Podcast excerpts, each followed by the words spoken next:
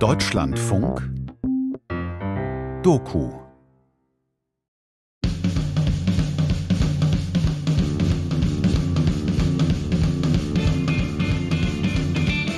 Es ist das Jahr 1965. Lisa feiert ihren 15. Geburtstag. Ich war frech wie Oscar. Ich war von mir überzeugt bis zum geht nicht mehr. In Deutschland grassiert in Ost und West die Beatmusik. Warum tragen Sie lange Haare? Ja, ich finde es gut aus dem Grund, weil ich auf, die, auf, äh, England, auf englische Musik stehe, verstehen Sie? Ich wollte die Welt erobern. Ich war ein sehr nettes, hübsches, rotzfreches Mädel. So kann man das eigentlich sagen. Selbstbewusst ohne Ende, mir gehört die Welt. 1965 ist ein Jahr des Aufbegehrens. Als die SED im Oktober die Beatmusik verbietet, gehen die Menschen auf die Straße. In den USA protestieren derweil AktivistInnen gegen weißen Rassismus und Polizeigewalt und Studierende gegen den Krieg in Vietnam. In West-Berlin verwüsten Jugendliche nach einem Konzert der Rolling Stones die Waldbühne. Glaube, das passte schon absolut so in diese 68er-Generation, die auch Steine geschmissen hat. Lisa lebt in Uslar, einer kleinen Stadt in Westdeutschland. Im bürgerlichen Gesetzbuch steht damals über Ehepaare die Frau führt den Haushalt in eigener Verantwortung. Die Frau ist berechtigt, erwerbstätig zu sein, soweit dies mit ihren Pflichten in Ehe und Familie vereinbar ist. Lisa wächst bei ihrer Mutter auf. Lisas Vater stirbt, als sie zwei Jahre alt ist. Deine Dreistigkeit, so sagt die Mutter immer, die hast du von ihm.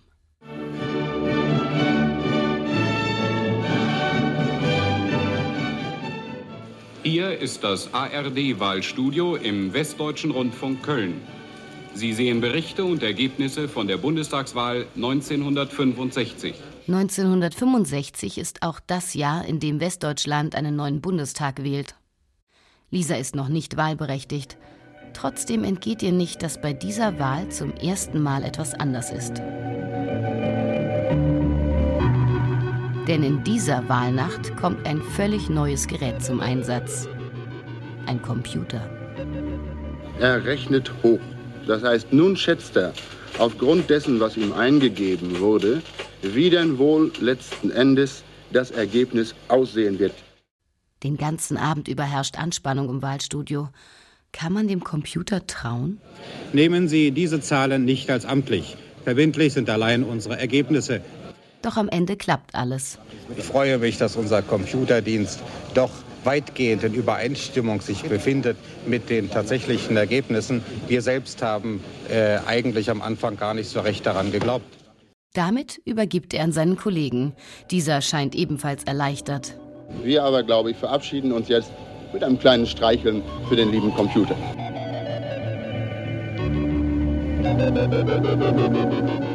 Lisa der Nerd und die Unsichtbaren. Wie die Programmierung männlich wurde. Feature von Esther Schelander. (1965) feiert Lisa also ihren 15. Geburtstag. Und sie schließt die Schule ab. Mittlere Reife. Wie soll es nun weitergehen? Schnell steht fest, Lisa braucht einen Job. Sie blättert durch Zeitungen, sie spricht mit Menschen aus ihrem Umfeld, doch es gibt ein Hindernis. Fast alle Jobs haben ein Mindestalter 18 Jahre. Für meine Mutter war es nur ganz klar, dass ich diese Zeit von unter 16 bis zu dem Beruf, dass ich die nicht einfach verplempere. Und ihr war es total egal, was ich lerne, Hauptsache was Anständiges. Hauptsache was Anständiges. Lisas Mutter ist es auch, die schließlich eine Lösung findet. Die hatte die Nase voll, dass ich da rumgesponnen habe, alles Sachen, die nicht in Frage kommen. Lisa macht also eine Banklehre. Meine Mutter hatte mit dem Direktor gesprochen, da waren wir Kunde, und er sagte dann zu mir, ach, Sie möchten bei uns anfangen. Sie lernt, wie man Kundinnen bedient, was ein Wertpapiergeschäft ist, was ein Kreditpapiergeschäft ist. Sie berechnet Vorschusszinsen. Und äh, ich fand es absolut langweilig. Also eigentlich fand ich Bank absolut langweilig. Das war nicht das, was ich wollte. Vorschusszinsen werden fällig, sobald jemand vor Laufzeitende Geld abhebt. Der Freibetrag ist 1000 Mark. Immer also, wenn jemand mehr als 1000 Mark abhebt, muss sich Lisa hinsetzen und Vorschusszinsen rechnen. Und dabei muss sie Folgendes berücksichtigen. Freibetrag, Guthabenzins, Vorschusszinssatz, Vorschusszinssatzfaktor, Vorschusszinsbelasteter Betrag und die Laufzeit in Tagen. Das Ergebnis trägt Lisa in ein Sparbuch ein. Langweilig und ich habe mir vorgestellt, wenn ich das mein ganzes Leben machen sollte. Mm, nee, nee. Eines Tages, Lisa setzt sich gerade hin, um den Vorschusszins zu errechnen, da sagt ihr Chef, das brauchst du nicht machen. Das macht ab jetzt der Computer. Der steht in einer anderen Stadt, im Rechenzentrum. Lisa hat ihn noch nie gesehen. Was sie gesehen hat, sind Ausdrucke, zum Beispiel von Datensätzen. Doch dass der Computer nun Dinge ausrechnet, aktiv und selbstständig, das ist für Lisa ein völlig neues Konzept. Und das war die erste Begegnung. Ich habe nie irgendetwas vorher von Computern gehört und mich dafür interessiert. Es war einfach diese Faszination, dass eine Maschine etwas viel besser kann als ich. Und, so denkt Lisa weiter, irgendjemand muss dem Computer gesagt haben, was er machen soll. Und das war eigentlich für mich das Schlüsselerlebnis, dass irgendjemand sowas programmiert hat, dass ich, faule Socke, nicht mehr rechnen muss. Das fand ich genial. Ab diesem Moment ist in Lisas Kopf ein Wunsch. Sie möchte Programmiererin werden. Ich hatte keine Vorstellung, was man da alles mitmachen kann, nur es schien so, als wenn man damit alles machen könnte. So fühlte sich das an. Lisa macht sich schlau. Eine Umschulung zur Programmiererin bezahlt das Arbeitsamt. Allerdings erst, wenn man mindestens drei Jahre gearbeitet hat. Sie muss also erst ihre Banklehre beenden und dann noch drei Jahre arbeiten. Lisa beschließt durchzuziehen. Und tatsächlich, irgendwann ist die langweilige Banklehre geschafft. Lisa feiert ihren 18. Geburtstag. Sie zieht bei ihrer Mutter aus, sie geht in die nächstgrößere Stadt. Und bin dann mit 18, mit meinem 18. Geburtstag abgerauscht nach Hannover. Fly me to the moon. Three, two, one, fire.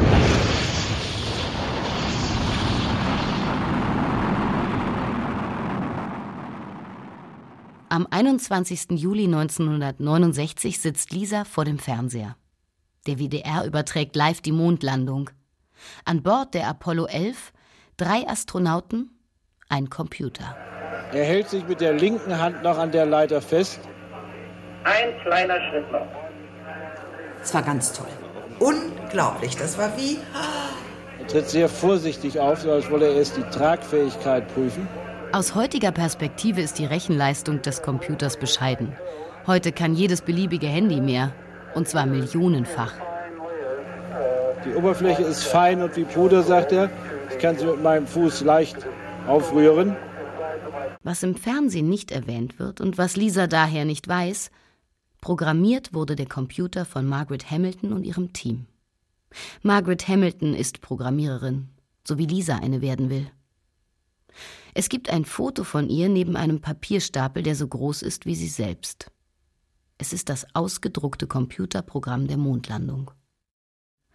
Zum Zeitpunkt der Mondlandung hat Lisa noch immer keinen Computer gesehen. Doch ihr Ziel hat sie nicht aus den Augen verloren. Programmiererin werden. Und tatsächlich, die drei Berufsjahre bei der Bank vergehen wie im Flug. Sie sind fast rum, da stolpert Lisa eines Tages über ein Inserat. Und dann war mein Auto kaputt und ich saß im Zug, um zu meiner Mama zu fahren. Und dann stand in der Hannoverschen Allgemeinen ein Inserat, wir suchen Personen zur Ausbildung zum Programmierer. Lisa bewirbt sich und wird sofort genommen. Als sie der Mutter davon erzählt, kann die sich unter einem Computer nichts vorstellen. Also meine Mutter konnte überhaupt nicht begreifen, was ich da mache. Das war überhaupt, und ich fand das also ganz spektakulär, dass ich als Bankkauffrau aufhöre und sowas anfange. Aber als ich dann gesagt habe, was ich da verdiene, da hat sie gesagt, oh. Und dann war das Thema erledigt. Das Angebot ist phänomenal. Schon während der Ausbildung bekommt Lisa mehr Geld als bei der Bank. Und nach bestandener Prüfung winkt eine garantierte Übernahme und noch mehr Gehalt. Ausgebildet werden sollen drei Frauen und vier Männer. Und das war ein Traumdeal. Das war äh, besser als äh, alles, was bisher irgendwo im Raum stand. Lisa fühlt sich sehr willkommen. Dass sie eine Frau ist, ist zu keinem Zeitpunkt Nachteil oder auch nur Thema. Also für mich war das das große Los. Es war wirklich unglaublich. Das war wie ah, sechs Richtige im Lotto. Und das war es auch. Es war wirklich für mich sechs Richtige im Lotto.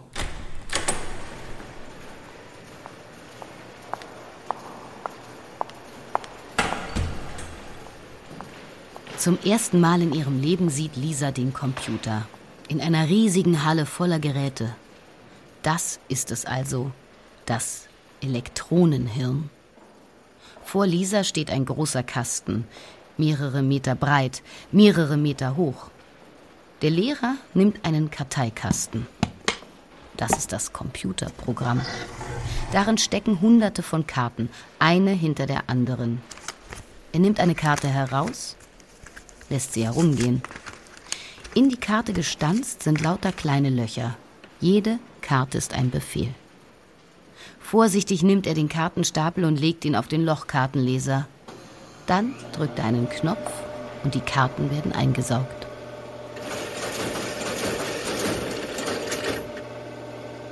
Zum ersten Mal in ihrem Leben hört Lisa das Geräusch, das der Computer macht, wenn er ein Programm einliest.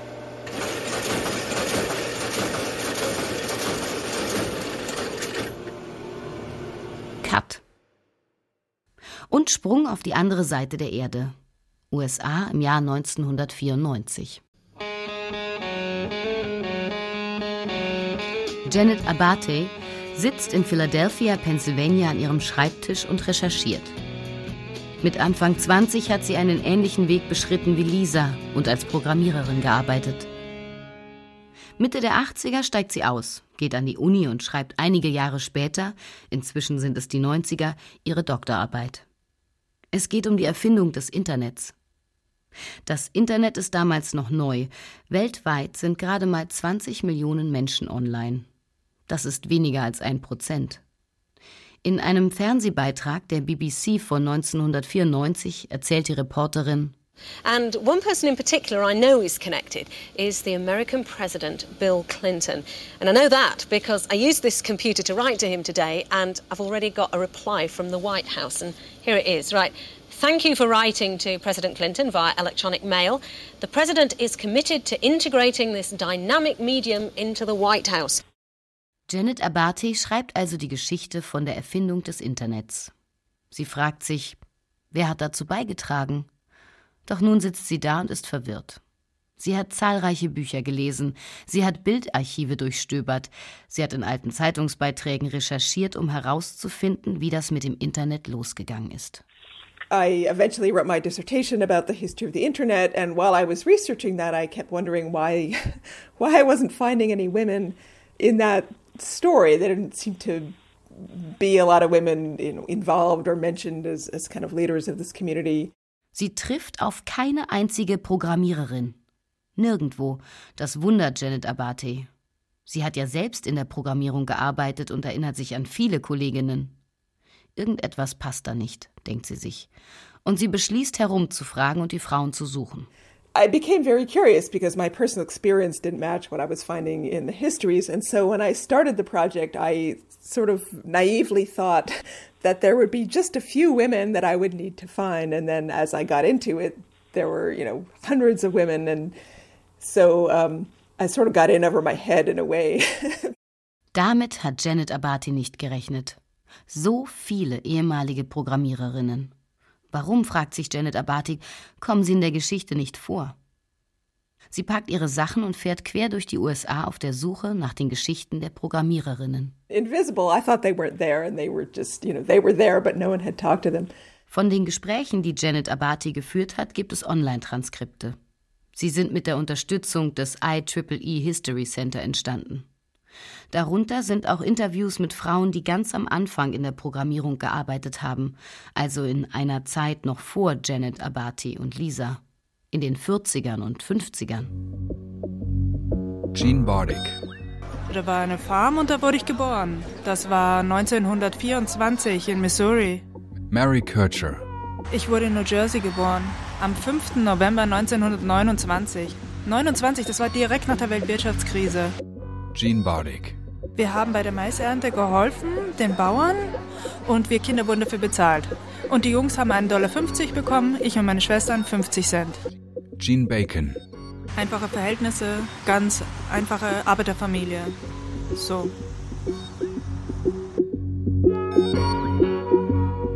Eine der interviewten Frauen, Fran Allen, zeigt Janet Abati eine Broschüre der IBM aus dem Jahr 1957. Auf der Broschüre sind Blumen abgebildet. Darüber steht in dicken Lettern My Fair Ladies. Die Broschüre zeigt, wie gezielt damals Frauen als Programmiererinnen angeworben wurden. Und 1967 steht in der Cosmopolitan, Programmieren ist wie Kochen. Man muss sorgfältig sein und vorausplanen, damit alles rechtzeitig fertig wird. Frauen sind Naturtalente. Anita Borg. Ich habe zum ersten Mal nach einem Job gesucht. Ich hatte überhaupt keine Ahnung, wie man nach Jobs sucht. Also habe ich in der Zeitung nachgeschaut und da waren die Anzeigen noch aufgeteilt in Jobs für Männer und Jobs für Frauen. Mary Berners-Lee. Ich hatte in der Zeitung geschaut ähm, und da habe ich eine Anzeige für einen Computerjob gesehen. Äh, ich wusste überhaupt nicht, was ein Computer ist. Also bin ich in die Bücherei gegangen und habe erstmal recherchiert und geschaut, was ist ein Computer. Ich habe zwei Tage dafür gebraucht, um das zu verstehen. Betty Campbell. Es gab ja damals noch kein Studium dafür und niemand wurde zur Programmierung ausgebildet. Und deswegen haben die nach bestimmten Fähigkeiten gefragt. Also zum Beispiel haben sie gefragt, können Sie Schach spielen? Ich habe aber nicht Schach gespielt. Und dann haben sie gefragt, okay, wir suchen Menschen, die stricken. Und ich dachte, yes, ich kann stricken. Ich habe den Job, ich habe bestanden. In den Interviews gibt es ein Thema, das immer wieder auftaucht. Fran Allen. Nee, das war früher anders. Also früher war das Programmieren noch gar nicht so angesehen. Das ist ganz anders gewesen als heute. Und deswegen habe ich das auch gar nicht als Karriere gesehen, sondern eher einfach nur als Job, um Geld zu verdienen. Elsie Schutt. Es hat mich überrascht. Ich, ich war überrascht, dass diese Männer Programmierer waren, weil ich dachte, dass es ein Frauenjob ist. Paula Hawthorne. Keine von uns. Niemals hätten wir gedacht, dass die Computerprogrammierung mal ein Männerjob wird. Niemals. Als Janet Abati Ende der 90er ihre Doktorarbeit schreibt, ist sie über einen so hohen Frauenanteil überrascht. Die ehemaligen Programmiererinnen zeigen sich in den Interviews eher überrascht davon, dass vier Jahrzehnte später Programmieren als angesehene Tätigkeit gilt, die überwiegend von Männern ausgeführt wird. 2012 veröffentlicht Janet Abati das Buch Recoding Gender. Es enthält die Geschichten der Programmiererinnen und ist bis heute eine wichtige Referenz in der Computerwissenschaft. Hello, this is Nathan. I'm just going to speak for a second to see if it's recording. Uh, there it goes. Okay, so we should have a, a good record I can send you. Die vielen Frauen am Anfang der Computerprogrammierung sind kein Zufall, bemerkt auch der Computerhistoriker Nathan Ensmenger und schreibt davon auf seinem Blog. That it gets gendered female in the sense that it's imagined to be low status, it's imagined to be non professional, that it doesn't require a particular kind of formal education, and that it doesn't have a career path, that it's a kind of low level job that doesn't go anywhere. And in that sense, it gets gendered female. Am Anfang, also in den 40ern und 50ern, war die Programmierung ein Frauenjob. Und das, obwohl die Frauen damals nicht in der Mehrzahl sind. It's hard to get specific figures.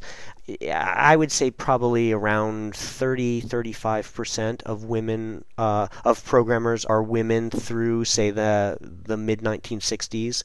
But that's quite a lot. And that number has gone down over time. So, relative to today, women were much, much more present in computing, which is something that's been almost lost to history. Im Vergleich zu heute haben damals mehr Frauen in der Programmierung gearbeitet. Wie viele Frauen genau ist laut Ensmenger zweitrangig. Viel wichtiger ist die Frage, wie angesehen war die Tätigkeit? Welchen Status hatte sie? In der Programmierung arbeiten damals vor allem Menschen, die auf dem Arbeitsmarkt weniger Chancen haben, weil sie von Diskriminierung betroffen sind. Und fest steht außerdem, wer damals nicht in der Programmierung arbeitet. All jene nämlich, die auf dem Arbeitsmarkt als wertvoll gelten, als angesehen, als professionell, also weiße Männer aus der Mittelschicht. Because it was a job that many men didn't think worth doing. Warum sind also heute genau diese Männer an der Spitze der Tech-Unternehmen?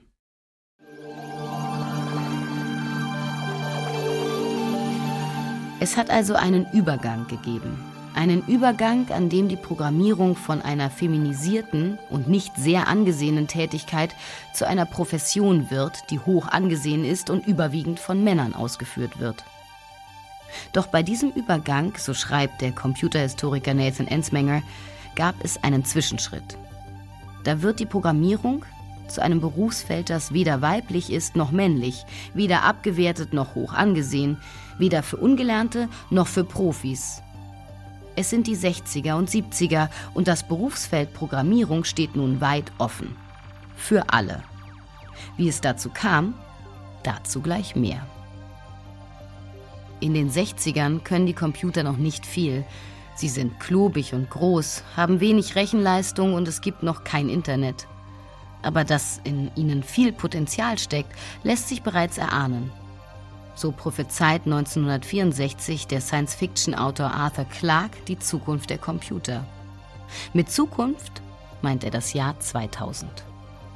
These things will make possible a world in which we can be in instant contact with each other wherever we may be, where we can contact our friends anywhere on earth, even if we don't know their actual physical location. It will be possible in that age, perhaps only 50 years from now, for a man to conduct his business from Tahiti or Bali just as well as he could from London. When that time comes, the whole world will have shrunk to a point. In fact, men will no longer commute, they will communicate. They won't have to travel for business anymore, they'll only travel for pleasure. Arthur Clarke imaginiert hier in einer Sendung der BBC Social Media, Homeoffice und digitale Nomaden. Und auch wenn das damals noch ferne Zukunft ist, ist bereits klar, es gibt kein Zurück. Die Computer werden bleiben. Immer mehr Unternehmen haben nun einen eigenen. Und ProgrammiererInnen werden plötzlich händeringend gesucht. So schreibt das Fortune Magazin 1967.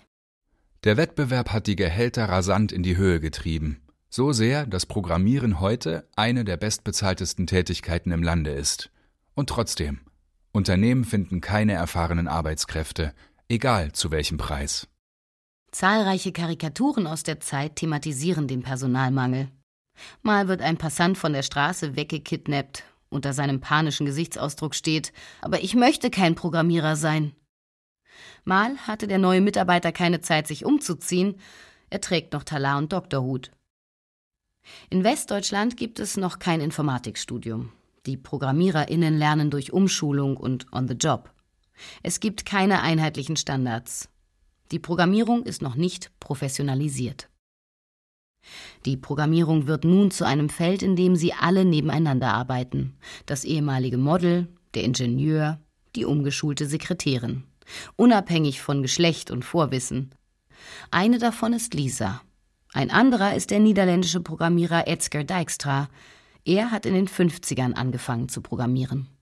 As a result of a long sequence of coincidences, I entered the programming profession officially on the first spring morning of 1952. And as far as I've been able to trace, I was the first Dutchman to do so in my country. Diese Aufnahme stammt von der Association for Computing Machinery, aufgenommen 1972 während der Verleihung des Turing Awards. Dijkstra ist da schon seit 20 Jahren in der Programmierung tätig. Damals erhält er einen Preis für seine Leistungen. Bei der Verleihung erzählt er seine Geschichte. Erzählt, dass er anfangs Physik an der Universität Leiden studiert und nur nebenbei programmiert. Doch eines Tages steht er vor einem Problem. Damals wendet er sich an seinen Chef, Adrian von Weingarten. Full of misgivings, I knocked on Van Wijngaarden's office door, asking him whether I could speak to him for a moment. The point was that I was supposed to study theoretical physics at the University of Leiden simultaneously. And as I found the two activities harder and harder to combine, when I left his office a number of hours later, I was another person. Dijkstra fühlt sich zwischen Studium und Programmierung hin und her gerissen. Er weiß, dass er eine Entscheidung treffen muss. I had to make up my mind either to stop programming and become a real respectable theoretical physicist, or to become, yes, what? A programmer? But was that a respectable profession? For after all, what was programming? Where was the sound body of knowledge that could support it as an intellectually respectable discipline? Als Physiker wäre Dijkstra mit ziemlich hoher Wahrscheinlichkeit eine Karriere sicher. Anerkennung, Aufstiegsmöglichkeiten, all das kann er zu Recht erwarten. Und als Programmierer? Zu diesem Zeitpunkt weiß niemand, wo es mit der Programmierung hingeht. Es gibt kein Studium, das Qualität sichert und Standards setzt. Dijkstra denkt, mit der Programmierung setze ich alles auf eine Karte. Noch dazu auf eine ziemlich unsichere. Fragend sieht er seinen Chef an. Was soll er tun? He agreed that up till that moment there wasn't much of programming discipline. But then he went on to explain quietly that automatic computers were here to stay, that we were just at the beginning, and couldn't I be one of the persons called to make programming a respectable discipline in the years to come? Das Gespräch mit seinem Chef macht Dijkstra Mut. Es hilft ihm, eine berufliche Entscheidung zu treffen. Rasch beendet er sein Studium, wendet sich voll und ganz der Programmierung zu. Und da ist noch etwas, was Dijkstra aus dem Gespräch mitnimmt. Einen Auftrag. Sein Chef hatte zu ihm gesagt, könntest du nicht einer der Menschen sein, der aus der Programmierung einen angesehenen Beruf macht? Another two years later, in 1957, I married.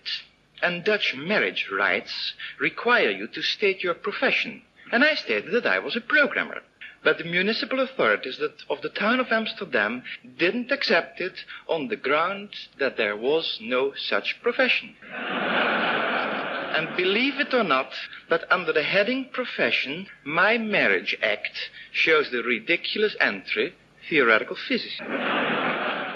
Als Dijkstra Ende der 50er heiratet, muss er seinen Beruf angeben. Seine Antwort Programmierer wird von der Behörde nicht akzeptiert. Diesen Beruf gibt es doch gar nicht.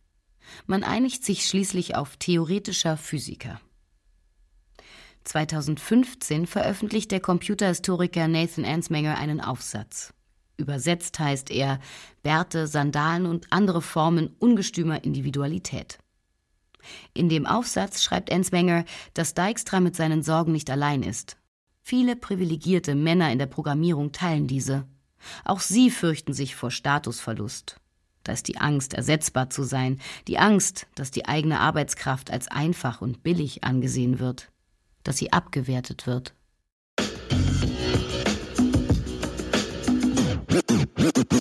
Aus dieser Angst heraus, schreibt Nathan Ensmenger, wird jemand geboren. Er trägt eine Hornbrille, ist schmächtig und schlau. Es ist der Nerd. Hier kommt der Vertreter einer Tageslicht-Joint-Spezies. Wenn du uns so, wir stecken immer tief in der Materie. Wir lieben unseren Job nicht, wir sind besessen davon. Basteln im Keller die nächste technische Revolution. Ey, das wir sind Nerds, Nerds, Nerds, Nerds. Wir sind Nerds, yo, willkommen im Club. Wir lassen die Augen nicht lasern, wir brauchen die dicken Gläser, die gehören bei uns zum Look. Der Nerd ist eine Sozialfigur, sagt die Medienwissenschaftlerin Anne-Kathrin Kohut. Typischerweise treten Sozialfiguren in Momenten der Krise auf, wenn es brennende soziale Fragen gibt, aber noch keine Antworten. Mit der Konstruktion des Nerds wird die Geschichte der Programmierung neu erzählt. Der Nerd löscht die bisherige Geschichte von der Programmierung als einfache Routinetätigkeit, für die es kein besonderes Können braucht. Er erzählt stattdessen eine andere Geschichte, eine von Einzigartigkeit, Begabung, Kreativität und Komplexität.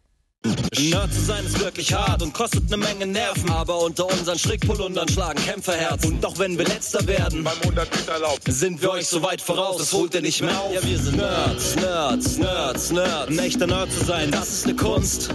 Und mach dann rechne dir mal Kummer, dann weißt du unsere Nummer, denn es geht nicht ohne uns. Der Nerd ist genial. Der Nerd ist überdurchschnittlich intelligent. Sein Gehirn ist einzigartig.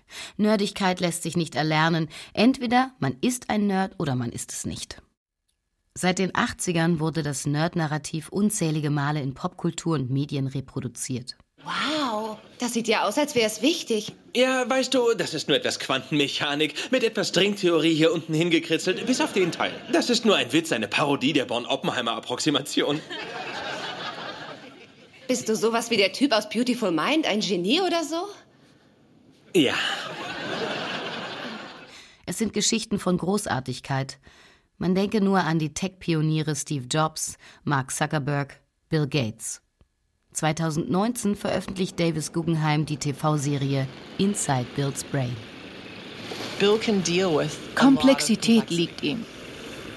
and he likes complexity and he Er blüht regelrecht in ihr auf. complexity. So when Bill stills Wenn Bill zur Ruhe kommt und sich auf alle seine komplexen Gedankengänge, Ideen und Ansichten konzentrieren kann, die andere Menschen nur erahnen können, dann kann er am besten denken. Mit seiner Einzigartigkeit macht sich der Nerd unersetzbar. In dem Artikel von Nathan Ansmenger gibt es zwei Infografiken.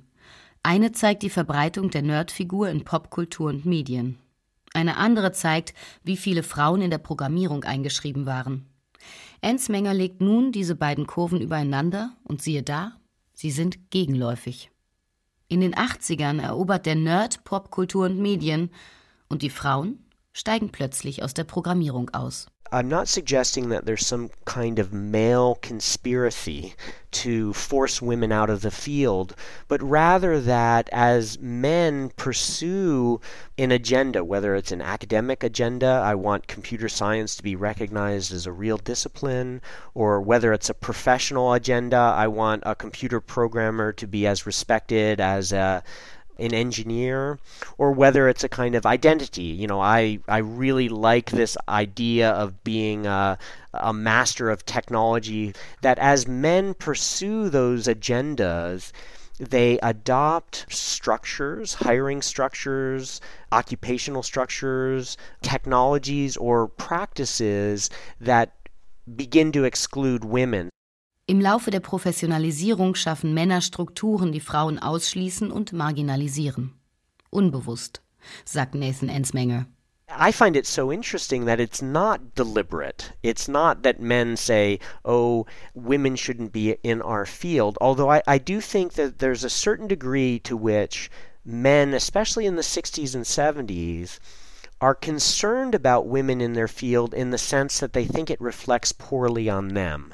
Right? So it reduces their status if they're in the kind of job that women also do.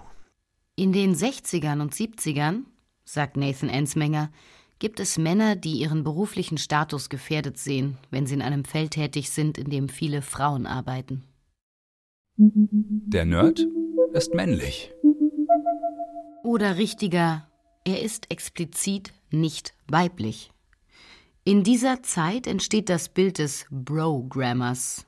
Eine Kultur voller Bros, voller Brüder, in der alles Weibliche außen vor ist. In der Doku Triumph of the Nerds beobachtet der Reporter Bob Cringley eine Elektronikmesse. Es ist das Jahr 1996.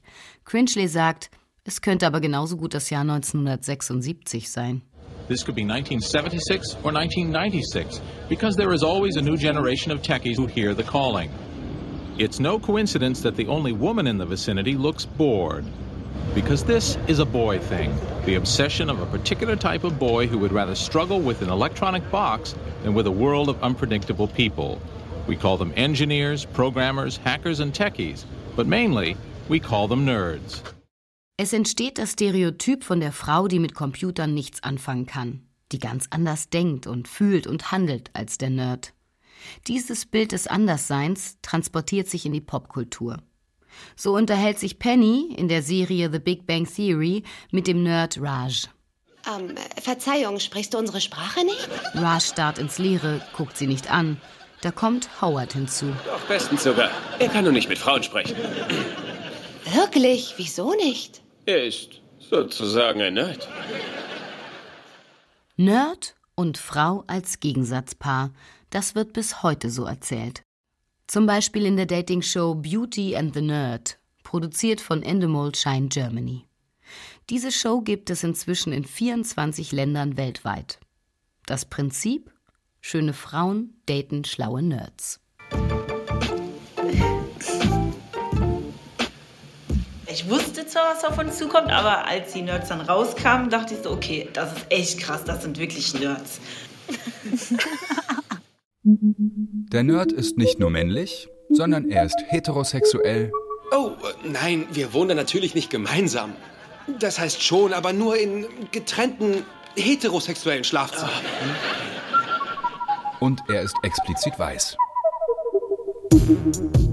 So reproduziert der Song White and Nerdy rassistische Stereotype von schwarzen Gangsters auf der einen Seite und weißen schlauen Nerds auf der anderen.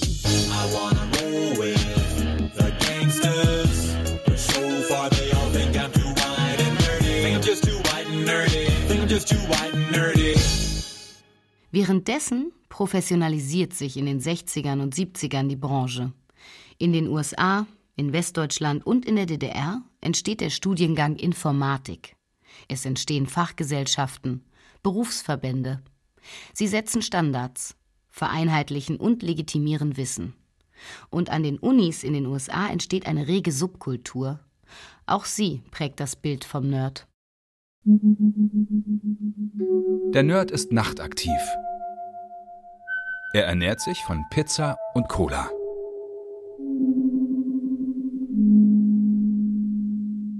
Um Anfang der 70er Zugang zu einem Computer zu haben, muss man entweder arbeiten oder studieren. Denn Computer gibt es ausschließlich in den Labs der Uni oder in den Rechenzentren der Unternehmen. An der Uni wird der Computer tagsüber für die Wissenschaft gebraucht, doch nachts ist er frei. Dann treffen sich die Midnight Programmer. Studierende, die sich für Computer interessieren. Einer von ihnen erzählt in der 1985 erschienenen Doku Hackers, Wizards of the Electronic Age. And to stay up all night with it was just uh, incredible. You know, you can get rolling at 9 p.m. and the physicists have left, and you could stay there till 9 a.m. when they rolled back in. Do it night after night.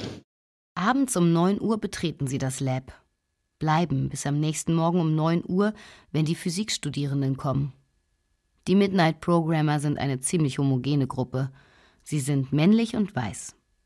Um wach zu bleiben, trinken sie Cola, essen kalte Pizza. Wenn einer am Computer ist, gucken die anderen zu, immer bereit einzuspringen, sollte jemand mal nicht kommen, denn Computerzeit ist kostbar. Machine time was extremely tight. There was a sign-up list, and when the sign-up list appeared on Friday morning, in two hours, the machine had been completely signed up for the following week, 24 hours a day. Als Studenten sind sie frei von ökonomischen Zwängen. Die Midnight Programmer experimentieren mit Code. Sie schreiben lustige Spaßprogramme. Sie lernen von und miteinander. As far as I'm aware, the whole group of midnight programmers there were people who didn't have any real functional use for what they were doing at all. Aus dieser Kultur entstehen Netzwerke.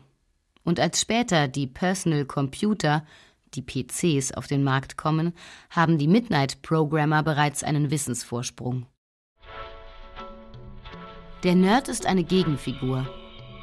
Sein Gegenüber sind die Unsichtbaren, sind die, die in der Computergeschichte vergessen worden sind, die Frauen vom Anfang der Programmierung.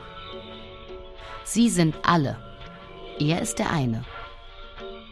Ihre Arbeit ist einfach. Seine Arbeit ist komplex. Ihre Arbeit ist eine, für die man nichts können muss. Seine Arbeit erfordert Kreativität. Mehr noch, Genialität.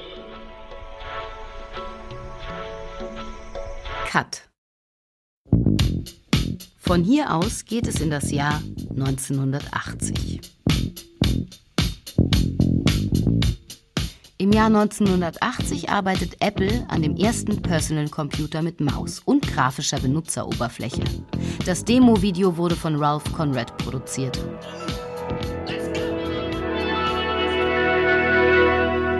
Now, you see what I mean about the screen? It's very graphical. Here's a place to store information, a folder, and a place to get rid of information, a waste paper basket. On the top of the screen, there's a menu bar. It tells you what kinds of functions are available at any one time. This entire arrangement is called the Desktop Manager. Der Computer heißt Lisa. We control Lisa by pointing to these images on the screen with this unique item called a mouse. By moving the mouse, we move the pointer. Und damit zurück zu unserer Lisa. Seit dem Tag, an dem Lisa zum ersten Mal einen Computer gesehen hat, sind acht Jahre vergangen. Acht Jahre, in denen Lisa viel erlebt hat. Durchprogrammierte Nächte, ambitionierte Projekte. Lisa liebt ihren Job. Doch Anfang der 80er spürt sie, wie sich die Branche verändert. Angestellte kommen jetzt mehr und mehr von der Uni und haben Informatik studiert. Mit den Großrechnern kennen sie sich nicht aus. Lisa zeigt ihnen also, wie man einen Dump liest, wo der Locher für die Lochkarten steht. Sie zeigt ihnen, wie man in Assembler tricksen kann. Wenn Leute von der Uni reinkamen, habe ich einen an den Schreibtisch gekriegt, den ich anlernen sollte. Ich sage jetzt einfach mal, die Jungs waren mit großen Augen und hörten zu, weil sowas gibt es nicht während des Studiums.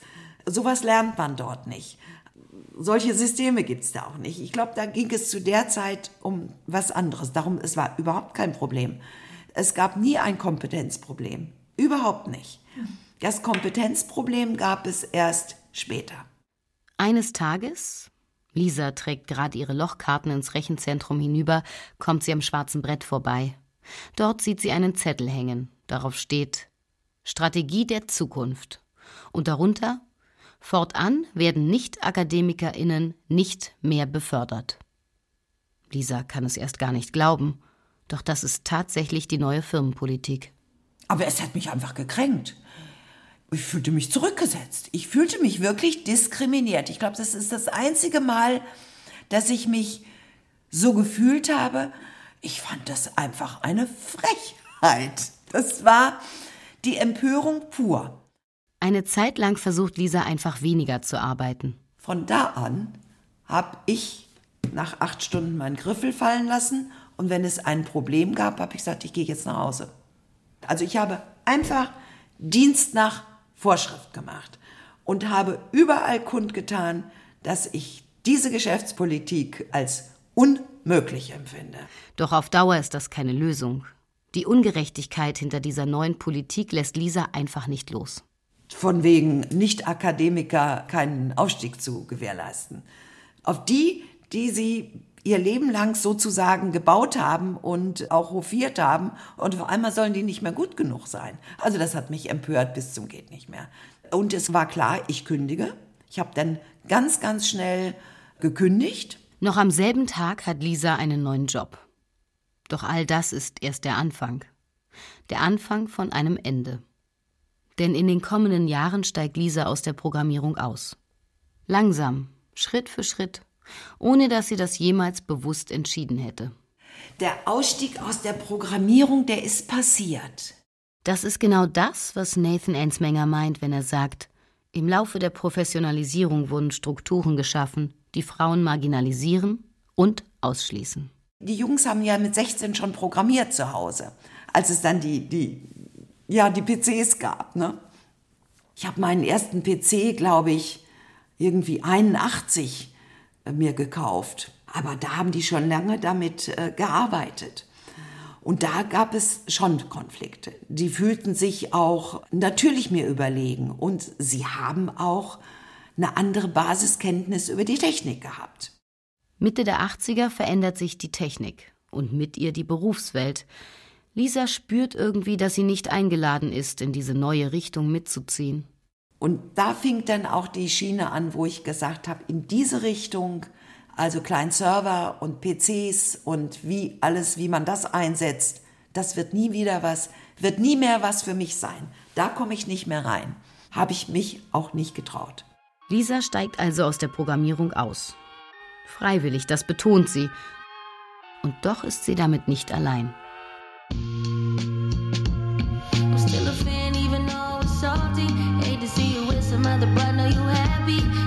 Cut. Ein letzter Sprung durch die Zeitgeschichte. Ins Heute. Ins Jahr 2023. I'm Kevin Roos. I'm a tech columnist at the New York Times. I'm Casey Newton from Platformer. And you're listening to Hard Fork. Im Podcast Hard Fork der New York Times sprechen die beiden Hosts über die Veröffentlichung von einer künstlichen Intelligenz, die Text produziert. Sie heißt GPT-4. So, GPT-4, which we've talked about on the show before, has been awaited with something that I would describe as like messianic fervor, yeah. right? Like for months now, you've talked to people in San Francisco. I've talked to people in San Francisco. People who have seen this thing talk about it like they saw the face of God. Doch GPT-4 generiert nicht nur Text, sondern auch Code. Host Kevin Roos erzählt von einer Demo, die er auf YouTube gesehen hat. Darin zeichnet jemand eine Skizze auf Papier. Es ist eine Website. And it was very, very basic, like the kind of napkin sketch that you would just do if you were just trying to show a friend, like, I've got an idea for a new website. Mm-hmm. He takes a photo of the notebook page with his phone. In a couple seconds, GPT 4 processes the image, figures out what it is, what it's trying to do, and then converts those instructions into HTML and JavaScript and spits out a working website seconds later that looks like a very professional version of the one that was on the notebook. GPT-4 interpretiert die handgezeichnete Skizze und übersetzt sie in Code. Nur ein paar Sekunden später spuckt es eine funktionierende Website aus. Könnte es sein, dass in Zukunft künstliche Intelligenzen programmieren? Wie wird sich der Beruf der Programmierung weiter verändern? Und überhaupt, wie ist es heute bestellt um die Branche? Wie steht es um die Frauen, die Unsichtbaren, also um die, die oft vergessen werden? Aber auch, wie steht es um die Nerds und die Privilegierten? Denn heute sind für Unternehmen Vielfalt und Diversität wichtig. Sie sind sozial erwünscht. Das hat mit den erfolgreichen Kämpfen sozialer Bewegungen zu tun, darunter MeToo und Black Lives Matter. Heute gibt niemand gerne zu, dass die eigene Belegschaft ein homogenes Grüppchen ist, und doch müssen genau das die Big Tech-Unternehmen immer wieder tun. So veröffentlichen seit 2014 Silicon Valley-Unternehmen ihre Daten. Darunter Apple, Amazon, Microsoft, Meta und Alphabet. Der Wirtschaftssender CNBC fasst 2019 zusammen.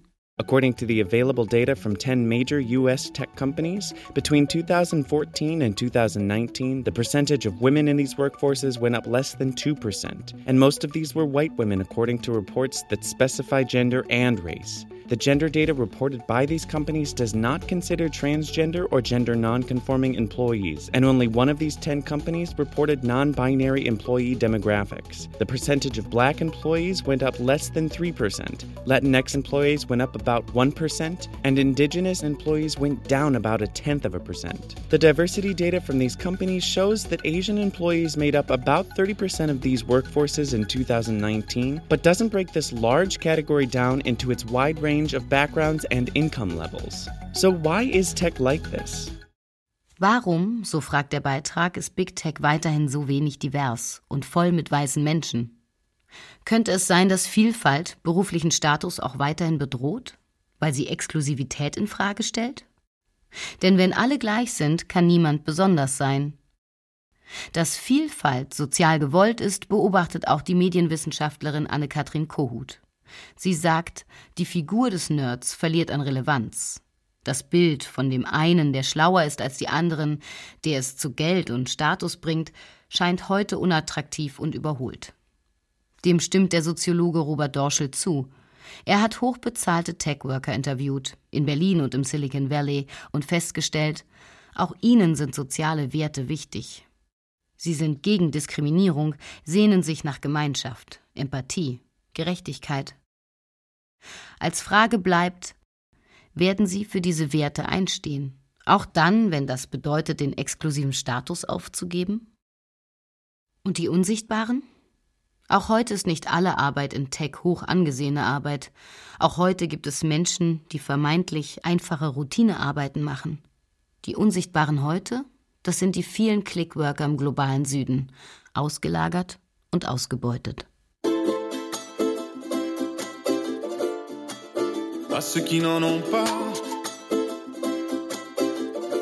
Prost, singt der Musiker Stromae. Und er erhebt sein Glas auf all jene, die diese unsichtbare Arbeit machen.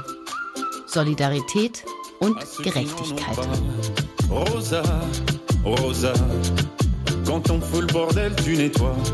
Et toi, Albert, quand on trinque, tu ramasses les verres. Céline, Toi tu te prends des vestes au vestiaire. Arlette, arrête. Toi la fête, tu la passes aux toilettes. Et si on célébrons ceux qui ne célèbrent pas? Encore une fois, j'aimerais lever mon verre à ceux qui n'en ont pas. À ceux qui n'en ont pas.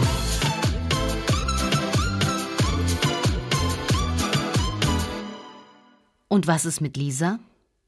Heute ist Lisa 73 Jahre alt. Sie lebt in Kroatien. Seit der Rente wird in Lisas Leben wieder programmiert. Erst waren es die Blumen, die mussten im Urlaub gegossen werden. Nun gibt es ein System, das die Regenstunden zählt und je nachdem bewässert. Später kamen die Rollos dazu.